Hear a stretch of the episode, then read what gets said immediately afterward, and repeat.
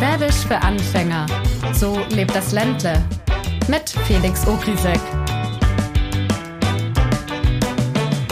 Heute Frage an Dodokai. Worüber lacht der Schwabe? Mit so einem Händedreck, da triggern Sie doch keine einzige Purchase Decision. Also ich hätte das Geld lieber sparen. An Ihrer Stelle hätte ich meinen fetten Arsch nicht auf meine Lorbeere breit hocke. Virales Marketing ist ein absolut machtvolles Werbeinstrument, von dem Sie keine Ahnung haben. Dieser Ausschnitt dürfte wohl dem einen oder anderen bekannt vorkommen. Hi zusammen. Das ist aus dem Video Virales Marketing im Todesstand Stuttgart. Eine schwäbische Parodie auf den Filmklassiker Star Wars. Gemacht hat das der Produzent und Komiker Dominik Kuhn, den viele vermutlich eher als Dodokai kennen, und mit ihm sprechen wir heute. Hallo Dominik. Hallo, guten Tag, freut mich. Es heißt über dich, du wärst großer Sci-Fi-Fan und diese Star Wars-Parodie war auch dein erster Viralhit. Lässt sich da eine Star Wars-Liebe rauslesen? Ich war als Kind tierischer Star Wars-Fan, tatsächlich. Ähm, es, übrigens, also es war nicht mein erster Viralfilm, es war der erste Millionenklicker, aber ich habe davor schon ein Jahr lang Filme gemacht, die aber nichts mit Star Wars zu tun hatten. Und ich hatte übrigens damals gar nicht damit gerechnet, dass aus, ausgerechnet die Star Wars-Parodie dann letztendlich viral geht und, und so über die Million rausgeht. Aber der wird irgendwie tatsächlich als mein erster Hit wahrgenommen. Und ja, als Junger war ich ein tierischer Star Wars-Fan. Äh, heute bin ich es nicht mehr ganz so, aber natürlich ein Science-Fiction-Freak und immer noch.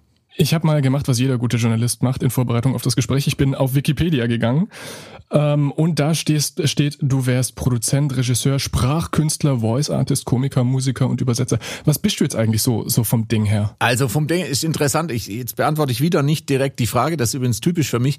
Diesen Wikipedia-Artikel finde ich brutal interessant, weil ich frage mich bis heute, wer den geschrieben hat. Also ich habe ihn wirklich nicht selbst geschrieben. Ich würde es nicht machen, weil ich würde verrückt werden, wenn dann andere Leute dran rumdoktern.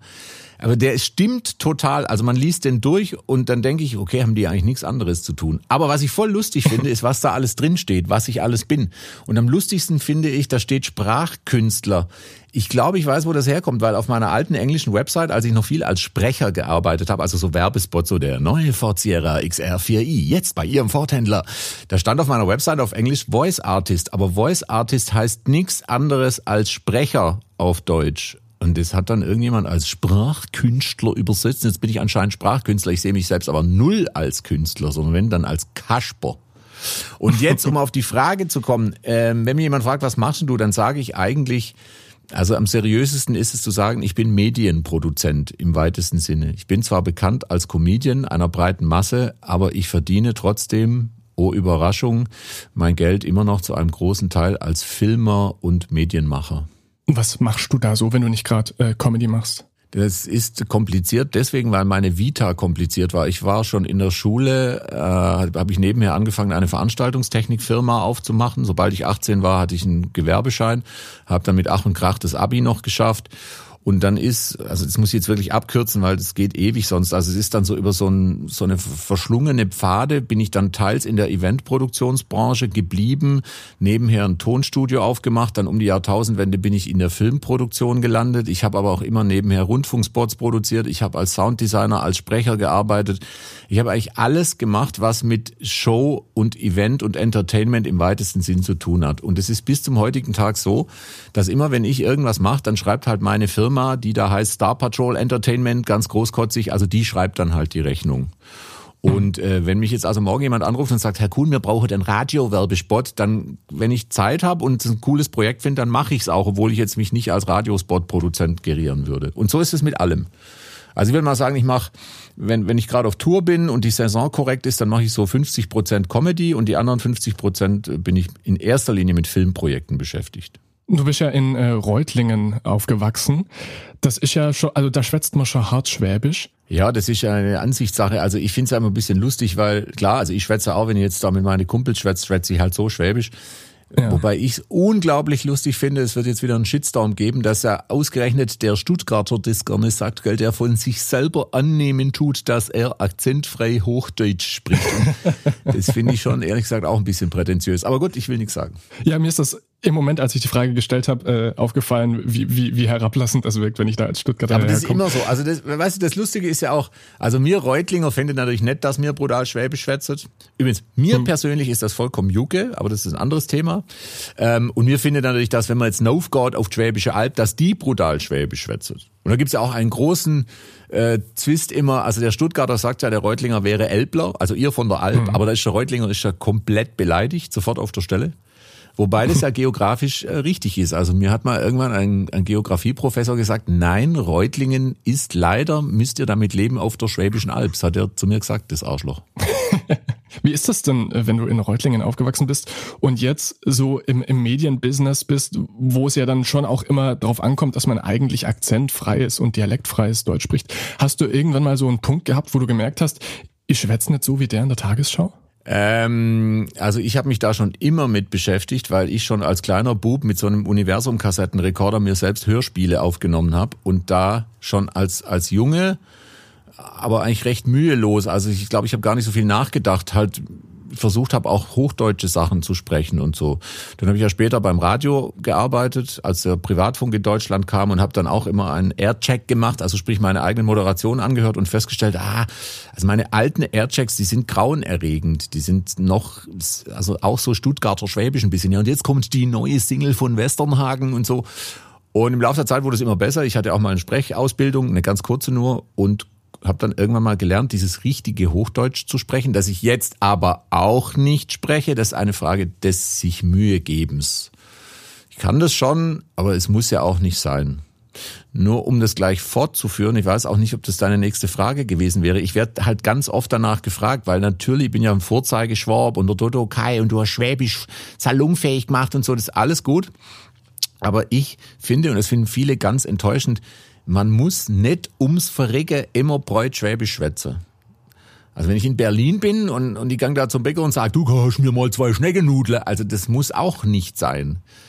Ähm, und jetzt wird's natürlich kompliziert, weil jetzt heißt ja, was, wieso, wir sollen doch unseren Dialekt nicht verstecken. Nein, wir sollen ihn nicht verstecken, auch nicht vergessen. Das finde ich ganz schade, dass viele Kids gar kein Schwäbisch mehr können.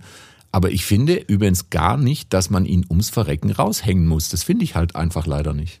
Also es ist eine Anstands- oder Balancefrage. Ja, und ich finde es übrigens auch sehr gut, ähm, dass wir einen sprachlichen gemeinsamen Nenner haben. Das ist jetzt auch geschichtlich egal. Also das heißt ja immer, Hochdeutsch kommt aus dem Hannoveraner Bereich. Das stimmt ja so auch nicht, aber das ist alles völlig egal.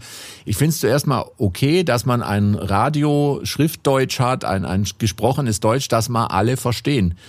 Und ich finde es immer ganz seltsam, das ist aber ein Zeichen unserer Zeit, dass alle Diskussionen immer direkt schwarz-weiß geführt werden. Also das heißt dann immer die einen schreien, wa, wa, bloß nur Schwäbisch und die anderen sagen, Schwäbisch ist dumm. Das stimmt aber nicht. Es ist nicht schwarz-weiß. Da gibt es unendlich viel Abstufung. Und äh, mich nervt die Diskussion langsam auch. Und ich habe übrigens auch ein Phänomen festgestellt. Wieder komme ich ungefragt mit was, was mir aber echt, was mich echt nervt. ähm, wenn ich äh, jetzt in diesem halblebigen Pseudo-Hochdeutsch mit dir rede, ja, und es sind Schwaben um mich rum, die mich nur als Schwaben können, dann fangen die sofort lästern an. Also die sagen dann sofort, hey, was ist jetzt mit dir los? Bist du jetzt auch was ganz Besonderes oder was, dass du so schwätzen musst? Also es wird über einen gelästert, wenn man als Schwabe Hochdeutsch spricht oder versucht Hochdeutsch zu sprechen. Das finde ich aber, tut mir echt leid, genauso dumm äh, wie darüber zu lästern, dass Schwäbisch dumm wäre. Man darf beides nicht machen. Wenn jemand, der Schwabe ist oder eine Schwäbin, versucht, Hochdeutsch zu reden, dann sollte man da einfach nicht drüber lästern. Lasst die Frau oder den Mann dann Hochdeutsch reden. Das ist genauso okay. Beides ist okay. Also jetzt könnte man natürlich sagen, ja gut, der Typ macht schwäbische Comedy, ist das eigentlich nur Verarsche? Natürlich steckt da ganz viel Glosse drin. Also ich habe unendlich viel Fans, na, das ist jetzt blöd, diese Superlative. Ich habe viele Fans, die verstehen die Glosse nicht. Also die finden das, die kommen dann auch in der Autogrammschlange nach der Show und sagen, ich finde es super, was sie machen, weil mir rege die Fahrräder im Hausgang auch immer auf. Das ist natürlich schon so, dass das eine auf gut Deutsch Verarsche ist. Ich weiß nicht, was für eine FSK-Bewertung der Podcast jetzt hat. Aber das heißt ja nicht, dass ich alle Schwaben blöd finde, dass ich blöd finde, Schwäbisch zu reden. Im Gegenteil, also Mundart zu sprechen, das vermittelt einem selbst sofort ein Heimatgefühl. Auch ich mit meinem Gelaber von wegen, ja, ich kann ja Hochdeutsch und so. Ich habe das trotzdem. Also wenn ich war jetzt vier Tage in Berlin arbeiten, dann rede ich so mit den Leuten, dann komme ich heim und das ist was anderes, ganz klar. Ich muss mich jetzt nicht groß anstrengen, Hochdeutsch zu reden, aber es ist trotzdem was anderes. Und du kannst in deinem Ur, in deiner Urmundart, mit der du aufgewachsen bist, dich mit relativer Sicherheit besser ausdrücken. Außer du beschäftigst dich sehr viel mit dem Thema oder bist bilingual aufgewachsen oder was auch immer. Aber Mundart hat was Heimeliges, macht unser Minister, unser Ministerpräsident hat mal gesagt, ja, Mundart vermittelt so ein Wohlfühlgefühl. Und da hat er total recht. Mhm. Er hat ja auch, ähm, ich glaube 2018 oder 2019 war das, wollte er ja auch die Mundart ähm, im Land stärken, was ja auch irgendwie eine schöne Sache ist, weil du hast ja, ja vorhin schon gesagt, immer weniger äh, junge Leute schwätzen so wie der Nachbar oder der Oma nebendran. Also das stimmt, das hat er tatsächlich gemacht und ich fand, fühlte mich sehr geehrt, dass ich zu den ganzen Symposien, die im Rahmen dessen stattgefunden haben, auch eingeladen war. Ähm, es ist wirklich nur tatsächlich sehr schwierig. Also es ist den Kids schwierig beizubringen, zu sagen, hey, du sollst auch Schwäbisch können. Das ist für die genauso nervig wie ich muss jetzt Französisch lernen, obwohl ich es nicht will. Das muss man leider realistisch sehen. Und auch das ist jetzt echt schwierig, weil bisschen kritisch und ich will jetzt auch nicht irgendwelche Leute bashen. Aber ähm, der Kampf ums Schwäbische wird in erster Linie von Leuten geführt, die keinen Bock auf Hochdeutsch haben. Leider muss ich das sagen, das ging mir in diesen Symposien oft so. Und dann kann ich nur wieder, jetzt werde ich aber redundant wiederholen, man muss da liberal sein. Beides ist erlaubt und beides ist richtig. Und was man aufhören muss, ist das Geläster über das eine und das andere. Und dann haben auch wieder mehr Kids Bock, von selber, sagen wir, von selber Schwäbisch zu schwätzen. Glaubst du, du hast da in den letzten ja, zehn Jahren äh, freiwillig oder unfreiwillig ein bisschen Bildungsarbeit betrieben über deine Comedy? Also ähm, was ich glaube, ist ein Ding. Ich hab's, ich möchte es mal so formulieren. Ich habe es irgendwann kapiert. Also ich wusste wirklich nicht, was ich da anrichte. Ich bin übrigens auch nicht angetreten äh, mit dem Ziel, Comedian zu werden. Ich saß mal eines Dien, ich weiß, es war ein Dienstag, Dienstagmittags im Studio und habe 24 auf Schwäbisch synchronisiert. Und übrigens die erste Folge, also es war gar nicht der Plan, dass es witzig wird, sondern ich habe das tot ernst synchronisiert, weil ich wissen wollte, gibt es denn einen schwäbischen bösen Protagonisten, den man ernst nehmen kann und musste leider feststellen, neu, das wird immer lustig. Und dann habe ich halt ein witziges Thema auch noch drauf gebaut, ob es auf Video, auf YouTube hochgeladen, bam, jetzt bin ich der Dodo Kai gemerkt, dass ich was angerichtet habe, habe ich Jahre später. Ich habe mal irgendwann so eine Synchro gemacht mit Bruce Willis und seine Ebay-Probleme. Und ich lief mal hier in der Stadt bei mir rum und da waren irgendwie so ein paar Kids auf dem Marktplatz und der eine hat seinem Kumpel zugerufen, hey, gib mir jetzt was von deinem Kebab, sonst gebe ich dir eine negative Bewertung. Und das ist halt quasi ein direktes Zitat aus meinem Film. Und da wusste ich, ah, guck mal einer an, ah, da ist was passiert. Und jetzt werde ich in der Presse zu meiner großen Ehre, also ich schreibe diese Artikel nicht, als der Vorzeigeschwabe hingestellt und Vorbildfunktion und so. Das finde ich ganz, ganz toll. Also sprich, anscheinend habe ich da was angerichtet und dann ist es auch gut so. Was ich nicht möchte, ähm, ich möchte halt, wenn es irgendwie geht, immer weg von diesen Schwabenklischees. Also wer meine Filme aufmerksam anguckt, der stellt fest, dass ich nicht, ähm, und das ist jetzt nicht abwertend gemeint, ich synchronisiere nicht schwäbische Landwirte in Gummistiefeln mit Blaumännern mit Traktoren, sondern ich synchronisiere Darth Vader und Bruce Willis und James Bond. Und das ist absichtlich so. Weil ich versuche, mehr oder minder bewusst, Schwäbisch mit sowas Mondänem zu verknüpfen. Natürlich ist es lustig, es gibt eine Fallhöhe, wenn James Bond äh, Schwäbisch schwätzt, völlig klar. Aber es, es wird zum Beispiel auch nicht so lustig, wenn ich jetzt äh, einen schwäbischen Landwirt synchronisiere. Das wird einfach nicht so lustig, weil der ist an sich vielleicht schon ein bisschen lustig. Kannst du mir genau das nochmal ein bisschen spezifischer erklären? Also was das Schwäbische in diesen Videos so lustig macht? Also es ist ja nicht nur der Dialekt, der, der, es ist ja noch irgendwas anderes. Also ich kann es dir mittlerweile sehr genau erklären, aber auch da ist wieder so, am Anfang habe ich mir da null Gedanken drüber gemacht. Dann hat man mir irgendwelche Awards für die Verdienste ums Schwäbische verliehen und in den Laudatien dazu habe ich gelernt, was ich eigentlich mache.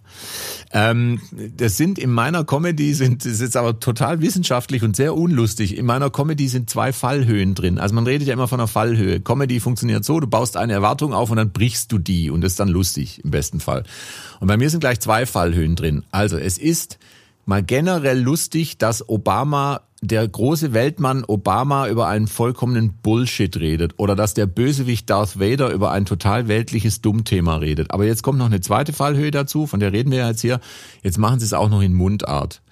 Ähm, und das ist dann noch lustiger. Und da muss man eins ganz klar sehen, das würde mit jeder Mundart funktionieren. Hätte jemand den Todesstern damals auf Sächsisch synchronisiert, dann wäre das damals ein Hit geworden. Aber ich bin halt Schwab und die schwätze ja in meinem Film auch, das heißt übrigens Mittelostschwäbisch habe ich gelernt. Also ich schwätze dieses Reutlinger mhm. Mittelostschwäbisch, weil ich das am besten kann. Und äh, deswegen funktionieren die Filme. Es ist eine Verletzung der Sehgewohnheiten. Darth Vader auf Schwäbisch ist lustig. Und jetzt komme ich nochmal, also ich möchte nochmal betonen, dass ich es nicht abwertend gemeint habe, weil ich jetzt einen Landwirt mir ausgesucht habe. Ich finde das kein Dummberuf oder so. Aber wir haben das schon probiert damals mit dem SWR-Fernsehen. Also äh, Interviews mit ganz normalen Leuten auf der Straße, so Landesschau-Interviews. Schwäbisch nachsynchronisieren wird nicht lustig, weil man nicht schnallt, dass die nachsynchronisiert sind. Also die Fallhöhe besteht darin, dass James Bond, der in unseren Köpfen verankert ist, auf einmal Schwäbisch Schwäbisch schwätzt. Das ist der Joke an meinem Film. That's all. Könnt ihr jetzt morgen alle machen. Ich habe gerade erklärt, wie es geht. du hast auch vorhin, finde ich, was sehr Spannendes dazu gesagt.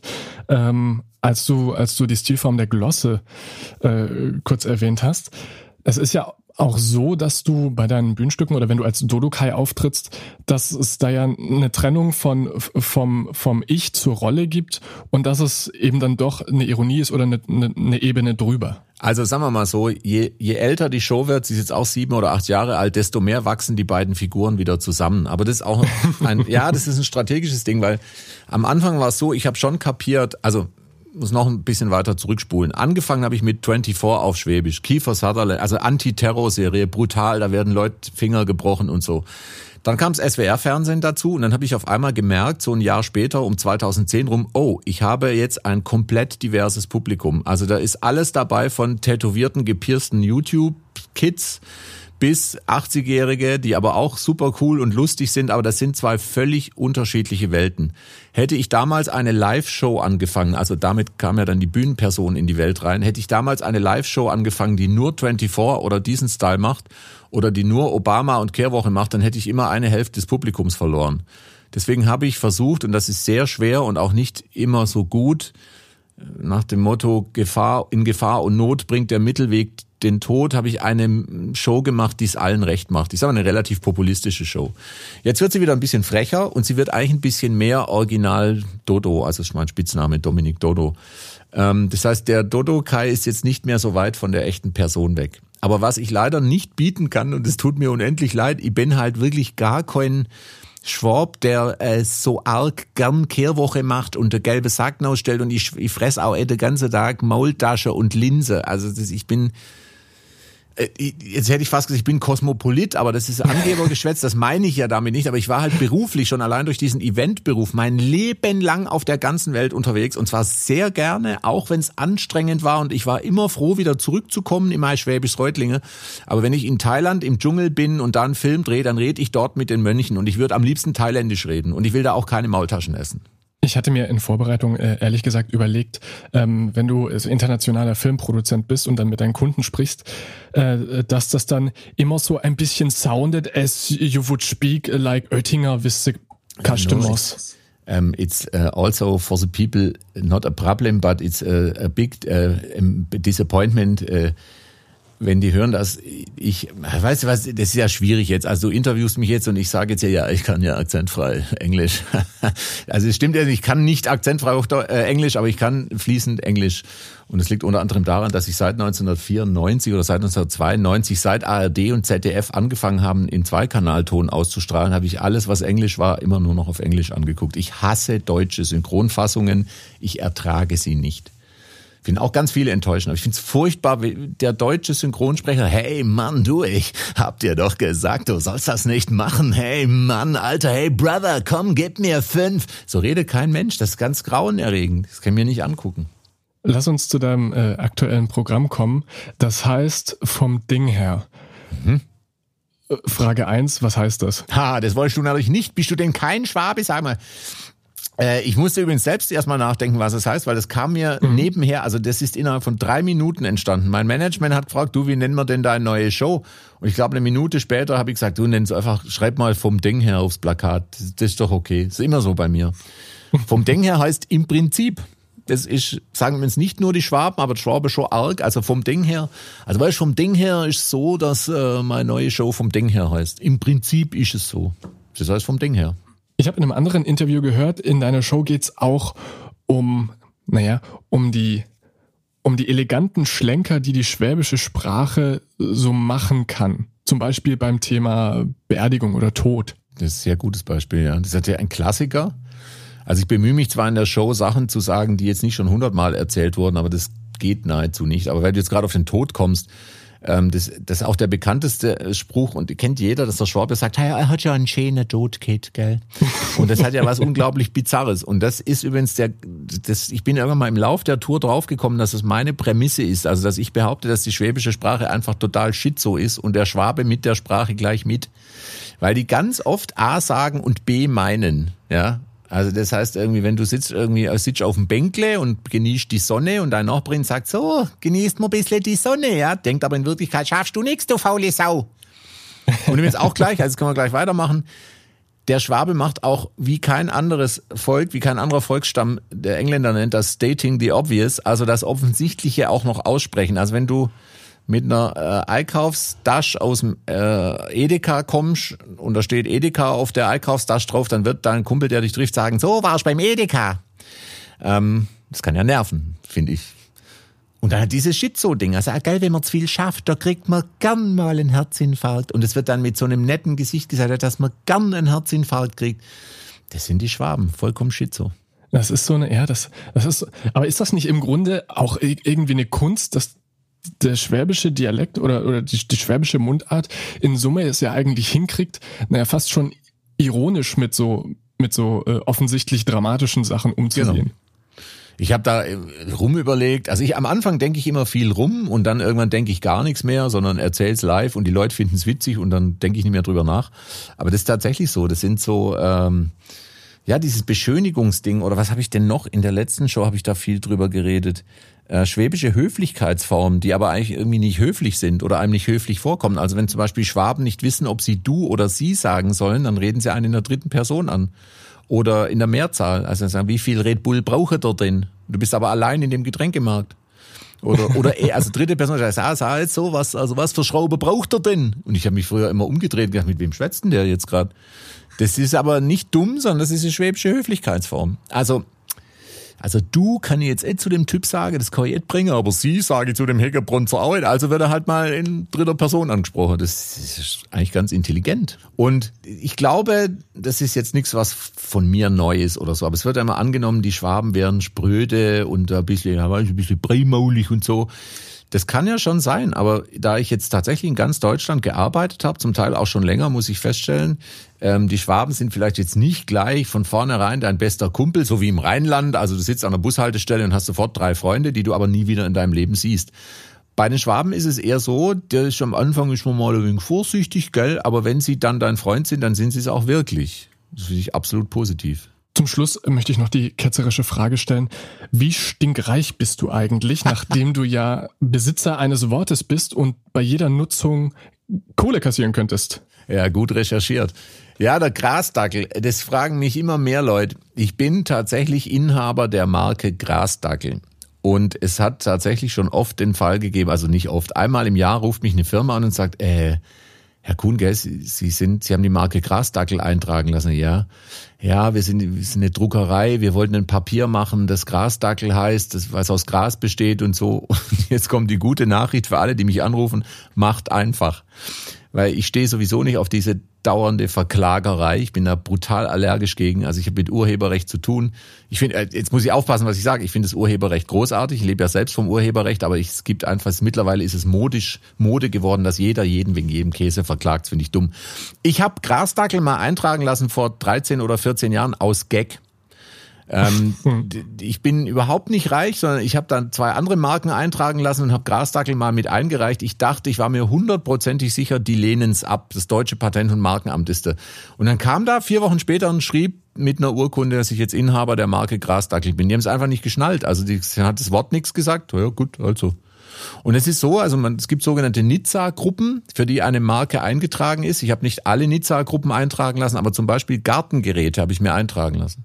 Also wenn die Firma Electrolux jetzt ein Rasenmäher macht, der Grasdackel heißt, dann kann ich die verklagen.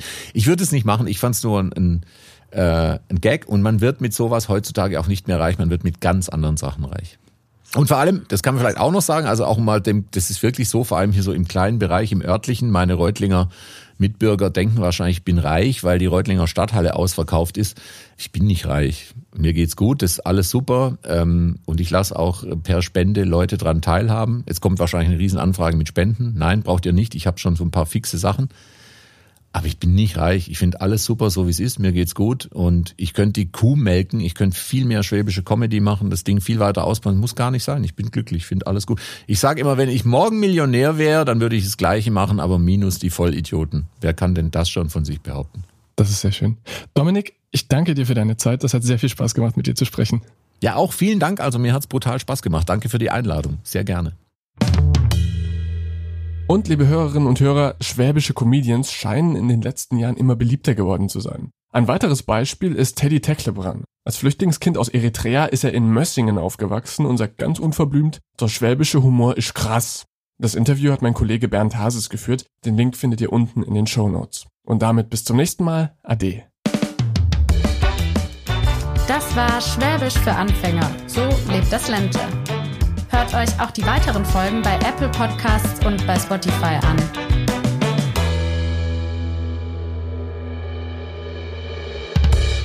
Schwäbisch für Anfänger ist eine Produktion der Stuttgarter Zeitung. Redaktion Felix Ogrisek, Produktion Marian Hepp, Sprecherin Hanna Spanhiel.